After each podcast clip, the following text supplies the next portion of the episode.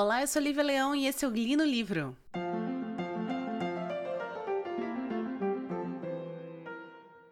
Antes de começar a falar sobre o livro de hoje, eu queria dar um recado. Agora nós somos associados à Amazon, então todo episódio é, eu vou botar um link aqui no, na descrição do episódio, onde você pode clicar e comprar o livro que eu tô falando diretamente na Amazon. Mas o mais importante é, se você quiser comprar qualquer outra coisa na Amazon, você pode usar esse link também. Toda vez que alguém compra através desse link, a gente ganha uma porcentagem, uma comissãozinha, e o ideal é ter essa comissão para ajudar aqui o canal, ajudar o canal não, ajudar o, o podcast, pagar a edição, é, comprar livro para trazer mais coisas para vocês e assim sucessivamente. Porque, gente, isso aqui é meu hobby, né? Só que é um hobby que eu mais gosto de dinheiro do que recebo. Então, se quiser me ajudar, é só clicar no link aí de baixo para comprar qualquer outra coisa. Lembrando que tá vindo aí Black Friday e vai ser bacana usarem esse link. Então, vamos lá. O livro de hoje é um grande clássico da literatura inglesa. É um livro que já foi adaptado para cinema, TV, virou música, virou banda. É muito, muito icônico, chamado Morro dos Ventos Vivantes. Eu já falei desse livro aqui no episódio muito antigo que eu tenho, que é meus cinco livros favoritos. Morro dos Ventos Vivantes é um desses livros que está nessa, nessa lista, mas lá eu passo muito rapidamente. Aqui a gente vai falar melhor sobre a autora, que é Emily Brontë, uma das irmãs Brontë, e sobre o livro, e a gente vai ter, obviamente, a parte de spoiler, que eu sei que é o que vocês gostam. Vamos lá. Esse livro, ele é escrito pela Emily Brontë, que ela nasce em 1918 e morre aos 30 anos de idade acredito que foi pneumonia, gripe, ela sempre foi uma menina meio do, doentinha. E ela tem outras duas irmãs, que é a Anne Brontë e a Charlotte Brontë. A Charlotte Brontë, ela vai escrever Jane Eyre, que também é fabuloso. Já a Anne vai escrever é, Agnes Day. E qual é o outro livro da Anne Brontë que ela escreveu? Putz, eu não vou lembrar realmente agora, mas é a Inquilina de Winfield Hall, Win, Winderfield Hall, é uma coisa assim. É Inquilina de algum lugar. Eu eu consegui ler um livro de cada. Eu, eu li, obviamente, é, Morro dos Ventos Vivantes da Emily, que é o único livro que ela escreve. Eu li Jane Eyre da, da Charlotte. E da Anne eu li Agnes Day, que eu acho particularmente um docinho. É muito difícil escolher qual dos três é meu favorito. Eu acredito que é, ambos têm suas, suas qualidades, ambos têm seus defeitos, mas eu acredito que Morro, ele ele chega no meu top 5 pela qualidade da, do melodrama que é descrito nesse livro, tá? A gente precisa entender uma coisa. Aí, essas três meninas, elas são filhas de um vigário, a mãe delas morre muito cedo, elas têm outros irmãos e irmãs que vão morrer durante, durante a vida, ficando só elas três e um irmão. E quando a mãe delas morre, uma tia vem cuidar delas e manda elas para um internato. Esse internato, gente, é assim: essas meninas sofrem abusos físicos horrendos, até que tem uma. uma uma epidemia de febre tifoide nesse internato e elas voltam para casa. Aliás, se você já leu Janier, existe esse internato em Janier. É um internato que a Janier vai, sofre um pouco de amassou e tem uma epidemia de febre tifoide lá. A Charlotte usa isso no Janier. Das três irmãs, a Emily, ela é a mais tímida e a mais doente de todas. Tanto que assim, todas elas viram preceptoras e professoras, só que a Emily é tão tímida que ela geralmente ela é levada pelas irmãs para os lugares que as irmãs vão trabalhar. Ela vai lançar o Morro dos Ventos Vivantes é, sob o pseudônimo masculino. Todas as três fazem isso, porque naquela época era difícil uma mulher, uma mulher ser uma grande escritora, né? E ela vai ter um relativo sucesso, mas nunca nada no nível do Janier, que é o mais famoso entre as irmãs. Até que ela pega um, uma doença, uma pneumonia. Três meses depois que o irmão morre da mesma doença, ela morre. E, e, e, é uma coisa, uma coisa meio trágica, porque eles moram num lugar muito frio, muito úmido, que chove muito. A Inglaterra chove muito, né? E aí, meio que todos os irmãos vão morrer de pneumonia, vão morrer das, da mesma coisa, e ela acaba falecendo. Esse acaba sendo o único livro dela. Existem alguns historiadores que falam que ela estava escrevendo um segundo livro, mas nunca foi encontrado nem anotação, então a gente não considera isso, tá bom? E do que vai se tratar Morro dos Ventos Vivantes. Vai contar uma história de amor trágica. É um grande melodrama, como eu falei, entre Catherine e Heathcliff. Catherine, que é filha desse cara que é dono de uma de uma grande de uma grande propriedade. E o Heathcliff é o menino que é adotado, entre aspas, por esse senhor. Por que entre aspas? Porque é aquela adoção que a gente vê muito no norte e nordeste do Brasil. Que é tipo assim, ah, eu te adoto, tu vem morar comigo, mas tu não vai ser tratado como filho. Tu vai, sei lá, limpar as coisas aqui, você vai ser meu empregado, você vai ser minha empregada. Isso é muito clássico na criação é, brasileira, que eu acho que é, na verdade, um grande resquício da escravidão. Eu vou contar melhor a história quando a gente for para a parte de spoilers, mas o que eu preciso que vocês entendam do motivo pelo qual esse livro é tão bom, ou pelo menos pelo qual eu gosto tanto desse livro, é que ele é um livro que eu acho que eu falo isso no outro no outro no outro episódio, ele é muito intenso. O Heathcliff, ele é o que a gente chama do arquétipo do herói baroniano.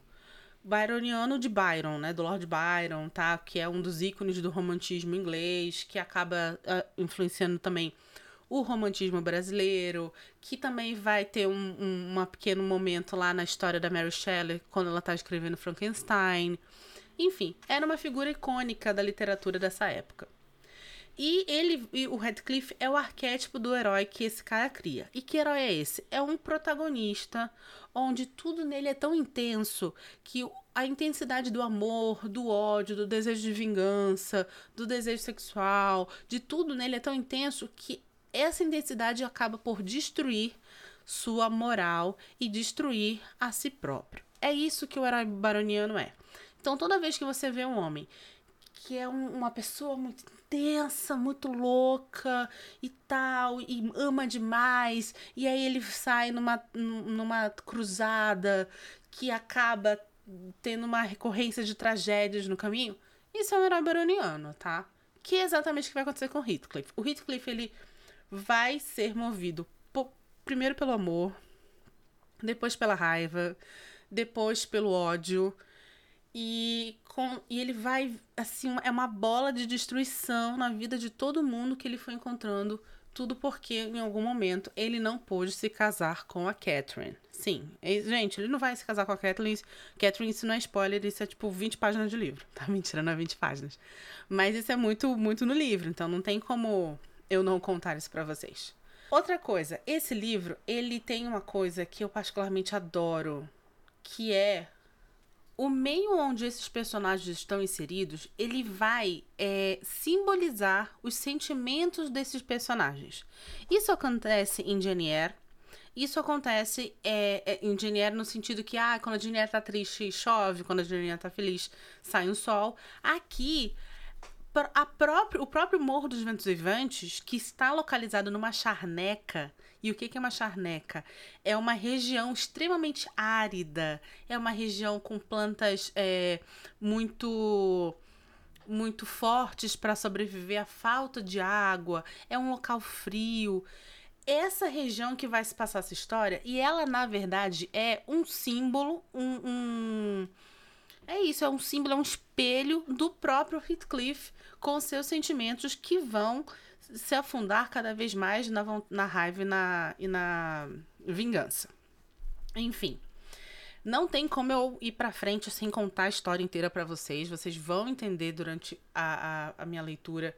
Inclusive, eu, gost... eu vou falar algumas coisas sobre a última adaptação que eu vi sobre esse livro, que traz um elemento novo, que é um menino negro fazendo o Heathcliff, que eu acho brilhante, brilhante, brilhante.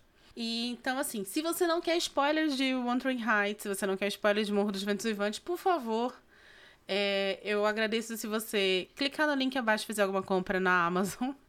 É, compartilhar este episódio ou qualquer outro episódio do podcast com seus amigos. Estamos nos principais agregadores. Temos episódios novos todas segundas e quintas. É isso, meu nome é Lívia Leão, fique comigo para spoilers ou beijo até semana que vem para não spoilers. Então, o livro começa com o locatário de uma das propriedades do Heathcliff, que começa o livro um cara já muito rico e, e, e cheio da grana. indo até é, One Heights, porque ele precisa falar com Heathcliff. Quando ele chega lá, ele já começa a ficar meio doente. Ele conhece uma moça muito bonita que, que, tá, que tem lá, que se chama Cathy. Mais um rapaz meio, meio chucro, mas de bom coração. E mais uma moça lá que trabalha para a família. É, ele resolve, então, pernoitar nessa casa, na, na casa de Morro dos Ventos Vivantes. E é, aqui nós temos o primeiro. Que medo, gente. Eu ia falar do fantasma da Catherine que aparece nessa cena e cai um, cai um negócio na minha casa, assim. Então, aqui a gente vai ter a aparição do fantasma da Catherine como uma banshee. Como é, o que, que é uma banshee? Banshee é um espírito de uma mulher. Isso é uma mitologia é, britânica, tá? Europeia. É o espírito de uma mulher que morreu em profunda tristeza ou agonia e que quando ela aparece, né, ao redor da casa da família, porque alguém da família vai morrer, então ela tá vindo buscar essa pessoa, é praticamente o espírito da morte. Esse rapaz vai pernoitar na casa da, da, do Morro dos Ventos Vivantes, ele vai botar uma janela, uma janela, já vai botar uma vela na janela, e ele vai então ter contato com o espírito da Catherine. Isso mostra que esse livro, ele é um livro gótico, né? Você tem reviravolta, você tem melodrama e você tem aspectos sobrenaturais. Ele é o clássico livro gótico. Romance gótico, no caso. Pois bem, o que, que vai acontecer é que esse rapaz, enquanto ele tá convalescendo na, na, na mansão, né? Na mansão, não, na casa, a empregada da casa vai resolver contar para ele a história de Catherine e Heathcliff. Então ela conta que o pai da Catherine trouxe o Heathcliff para o Morro dos Ventos Vivantes para trabalhar ali na fazenda.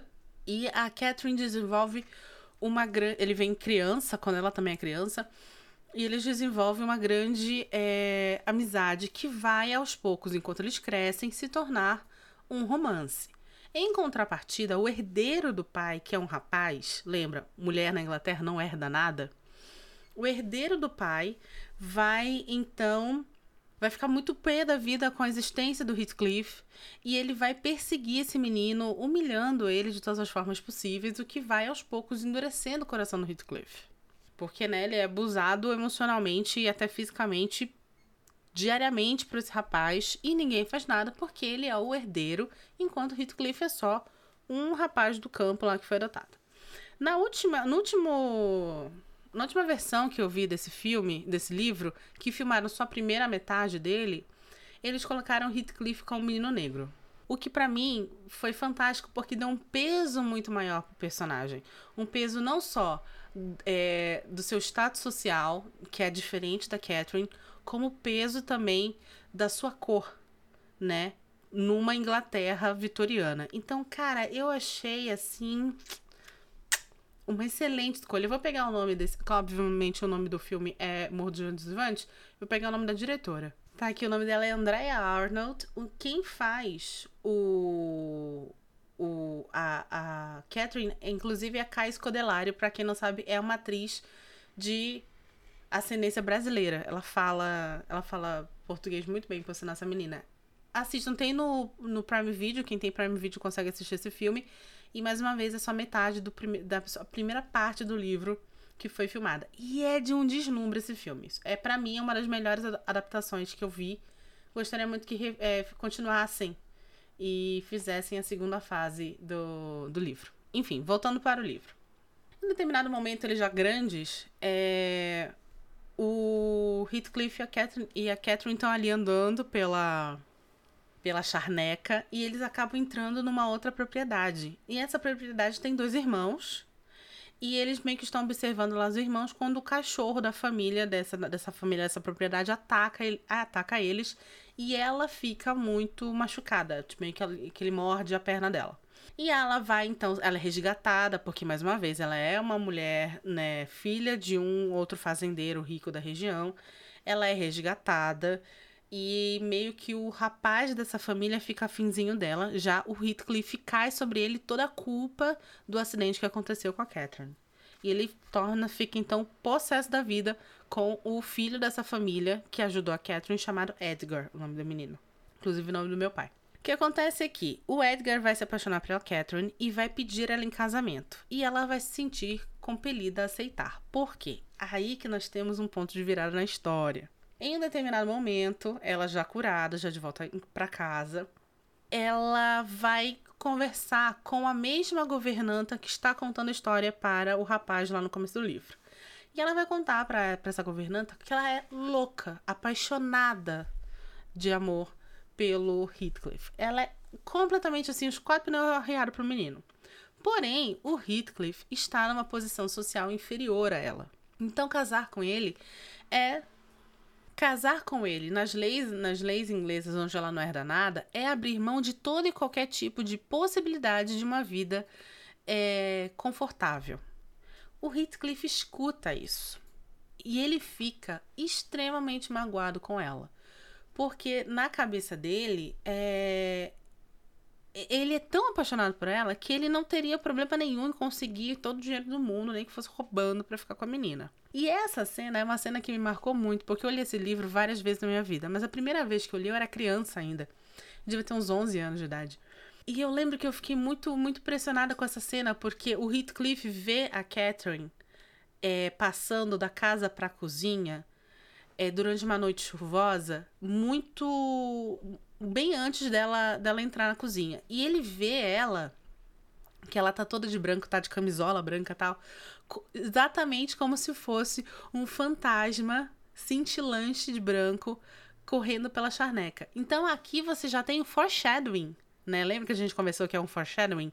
Que é um adiantamento de como a história vai, ser, vai, se, vai se desenrolar? É um foreshadowing do fato que o fantasma de Catherine vai aparecer depois de morta pelas charnecas, vai aparecer por Morro dos Ventos Vivantes. Enfim, o, o Heathcliff fica putaço, resolve pegar as coisas dele embora. A Catherine, então, tipo, resolve então casar com o Edgar. E cada um vai segue o seu caminho. Três anos se passam. São três anos? Eu não vou lembrar. Acho que são três anos. Três anos se passam e o Heathcliff volta. E ele volta é, riquíssimo. E quais são as mudanças que houveram nesses três anos? O filho, o, o, é, o irmão da, da, da Catherine, que é o herdeiro de, de Mundo dos Ventos Vivantes, casou-se, teve um filho a esposa morreu. Só ele e o menino.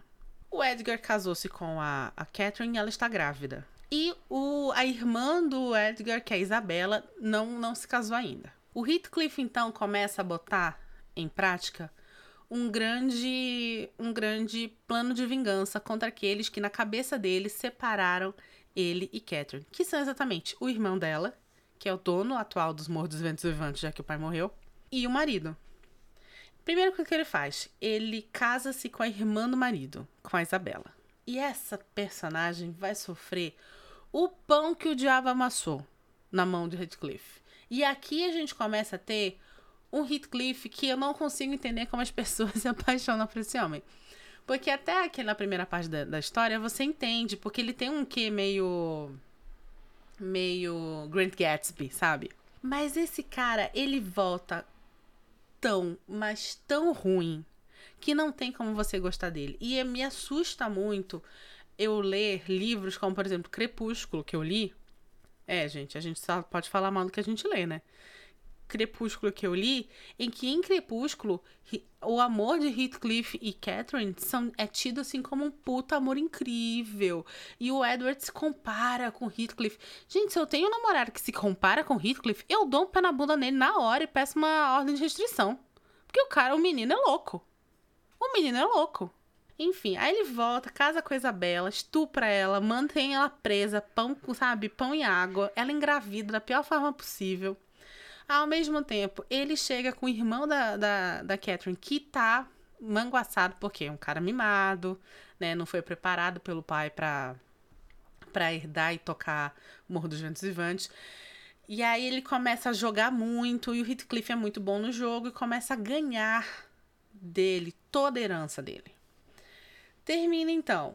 É, termina não, né? O que que acontece? É, a, a, a irmã do Edgar, a Isabela, atual esposa do Heathcliff, tem um filho e foge. Acaba morrendo e o filho vem morar com o pai. E o irmão da, da Catherine perde tudo e tudo vai pra mão do, do Heathcliff. E então o Heathcliff tá abaixo dele duas crianças.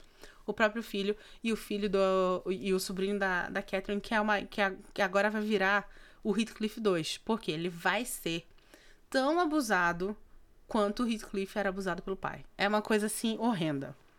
É, Catherine e, e Edgar é, acabam. Tão, não estão na melhor maneira no, no, no casamento, porque não casa, ela não se casa com, por amor com ele. E acaba que ela morre durante a gravidez, durante durante o parto. Acho que ela, ela tem. Ela chega até criança, dois, três dias depois ela morre. E o Heathcliff fica, fica louco com isso. Porque o grande, grande objetivo da vida dele era é, ficar ainda com ela. Tanto que tem uma cena muito horrenda que ele vai confessar mais pra frente que no dia que ela morre, ele fica é, escondido depois que ela é enterrada e todo mundo vai embora, ele vai desenterra ela e abraça e beija ela porque é um amor louco e um amor doentio. Esse, isso é o herói baroniano, é um amor doentio. Tudo dele é, é, é tão intenso que chega a ser doentio, não é bom, é tóxico, né? Aí a gente entra na terceira fase do livro, que são dos filhos, né? Oito anos se passam, acho que são oito anos, oito anos se passam. O menino, o filho, o filho do antigo dono de One Tree Heights, que era o cara que, né, fazia, cometia bullying lá com o Heathcliff, é um empregado da casa, super abusado por ele. O filho do Heathcliff é, um, é tão coisa ruim quanto o pai. E aí ele conhece, eles conhecem a Cat, que é a filha da, da Catherine com Edgar. É, acontece que meio que o Heathcliff vai enganar essa menina para ela se casar com o filho dela, com o filho dele. E no momento que ela se casa, o pai morre de desgosto, o Edgar morre de desgosto. E tudo que era do Edgar, como ela era a única herdeira, não tem mais nada e tá casada com um homem, vai para a mão do filho do Heathcliff. O filho do Heathcliff vai morrer também. Gente, é, todo mundo morre nessa história. Vai morrer também. Então, no final, o que, que a gente tem? A gente tem o Heathcliff é, sendo dono de Ventos Vivantes, sendo dono da, da outra propriedade onde o Edgar e a Catherine moravam, é, sem filhos, mas com a Nora lá, que é a própria filha da Catherine que agora tá no, na Rua da Amargura, porque não tem nada, tudo que era dela tá na mão do, do Heathcliff. E com o menino, com o, o filho do. O filho do, do antigo dono de Morro dos Ventos Vivantes, ali sendo empregadinho dele. E é uma existência para os três horrenda. Porque o que acontece é que o Heathcliff vai perceber que todo o ódio dele não levou a nada. Ele destruiu uma caralhada de vida. Um monte de gente morreu no meio do caminho. E ele está lá riquíssimo e aí, porque a Catherine tá morta. E ele chama a Catherine, ele fica chamando a Catherine o livro inteiro. E quer que o, o fantasma dela apareça para ele. E quer que o fantasma dela venha buscá-lo e tal, tal, tal. Até que isso acontece. Quando a gente tem essa parte do livro, que já é o final, o cara já tá bom tal. E depois de um tempo ele volta a, a Morro dos Ventos Vivantes para perguntar como a galera tá, pra, pra governanta. E a governanta fala assim: olha, o Heathcliff morreu. Ele ficou dizendo que tava vendo o fantasma da Catherine. Ele morre. Como ele não tem herdeiros e a única pessoa que tá aqui é o filho do antigo dono, quem tudo volta pro menino de novo, que lembre-se, foi criado para ser um, um, uma pessoa tosca, é, bronca, ela não sabia nem falar tal. Só que a Cat ainda tá lá também, a filha da Catherine.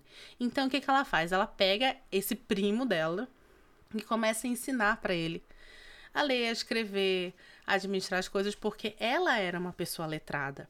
E acontece que eles começam, estão começando a desenvolver um relacionamento. Porque o menino foi muito abusado na infância e na adolescência, mas ele era um rapaz bom. Assim como a Catherine. Ela, é, assim como a Cat, que era uma menina muito boa, foi criada com todo o amor do mundo pelo pai, mas que acabou sendo enganada pelo Heathcliff. Então, termina a história. O Heathcliff e a Catherine como fantasmas na charneca, tanto que daí vem a palavra do Morro dos Ventos Vivantes, porque falam que escutam eles andando é, e, e, se lamentando pela vida que tiveram pelos, pelos através da, do, do barulho dos ventos que que corre na charneca, a filha da Cat e o primo, que é o, o verdadeiro herdeiro de Morro dos Ventos Vivantes, então planejando o casamento enquanto ela está ajudando a mostrar uma nova vida para esse rapaz. E aí acaba o livro. Então, gente, vocês percebem que é um livro cheio de reviravoltas. É um livro cheio de gente morrendo. É um livro de, cheio de gente sofrendo pra cacete. É um livro melodramático. É um melodrama isso daí. É uma novela coreana que se passa na Inglaterra. É maravilhoso? É maravilhoso. É uma das escritas mais intensas que eu já li na minha vida. São personagens assim que são. É todo mundo aqui, ó, no 180, nas emoções, assim, correndo solta. O que é muito louco, porque, como eu falei, a Emily, de todas as irmãs Brontë, foi a que menos viveu. Foi a que mais viveu reclusa, é a que era mais tímida. Então a impressão que eu tenho é que a gente tem nesse, nesse livro um, um condensado da quantidade de, de, de emoções que aquela moça tinha guardada dentro dela em páginas é fantástico. Eu só acho preocupante quando as meninas falam assim, ah, é porque o Heathcliff, o Heathcliff é maravilhoso. Não, menina, lê esse livro direito. Heathcliff não é maravilhoso, não. Amor, qualquer coisa em excesso é tóxico, tá? Amor também. Porque o amor em excesso vira obsessão, vira controle, entendeu? Vira abuso, sabe? E ninguém quer isso. A gente quer um amor tranquilo. Todo mundo quer um amor tranquilo, tá? Vá por mim. Talvez agora, se você ler esse livro aos 16 anos, você. Eu li esse livro muito novo, então eu achava o Heathcliff fantástico. Hoje em dia, com 36, eu acho o Heathcliff um puta de um babaca. E a, e a Catherine uma mega de uma mimada. Isso tira o brilhantismo do livro? Óbvio que não. Mas definitivamente não é o tipo de relacionamento que eu procurei na minha vida. E é isso. Se você gostou, por favor, compartilhe esse episódio com seus amigos. Mais uma vez, compre o nosso link da Amazon. Tem episódio toda quintas e sextas. Todas, desculpa, todas segundas e quintas. Temos episódios também especiais lá no TikTok às quartas-feiras. E é isso. Muito obrigada. Eu sou Lívia Leão e esse foi o Lino Livro.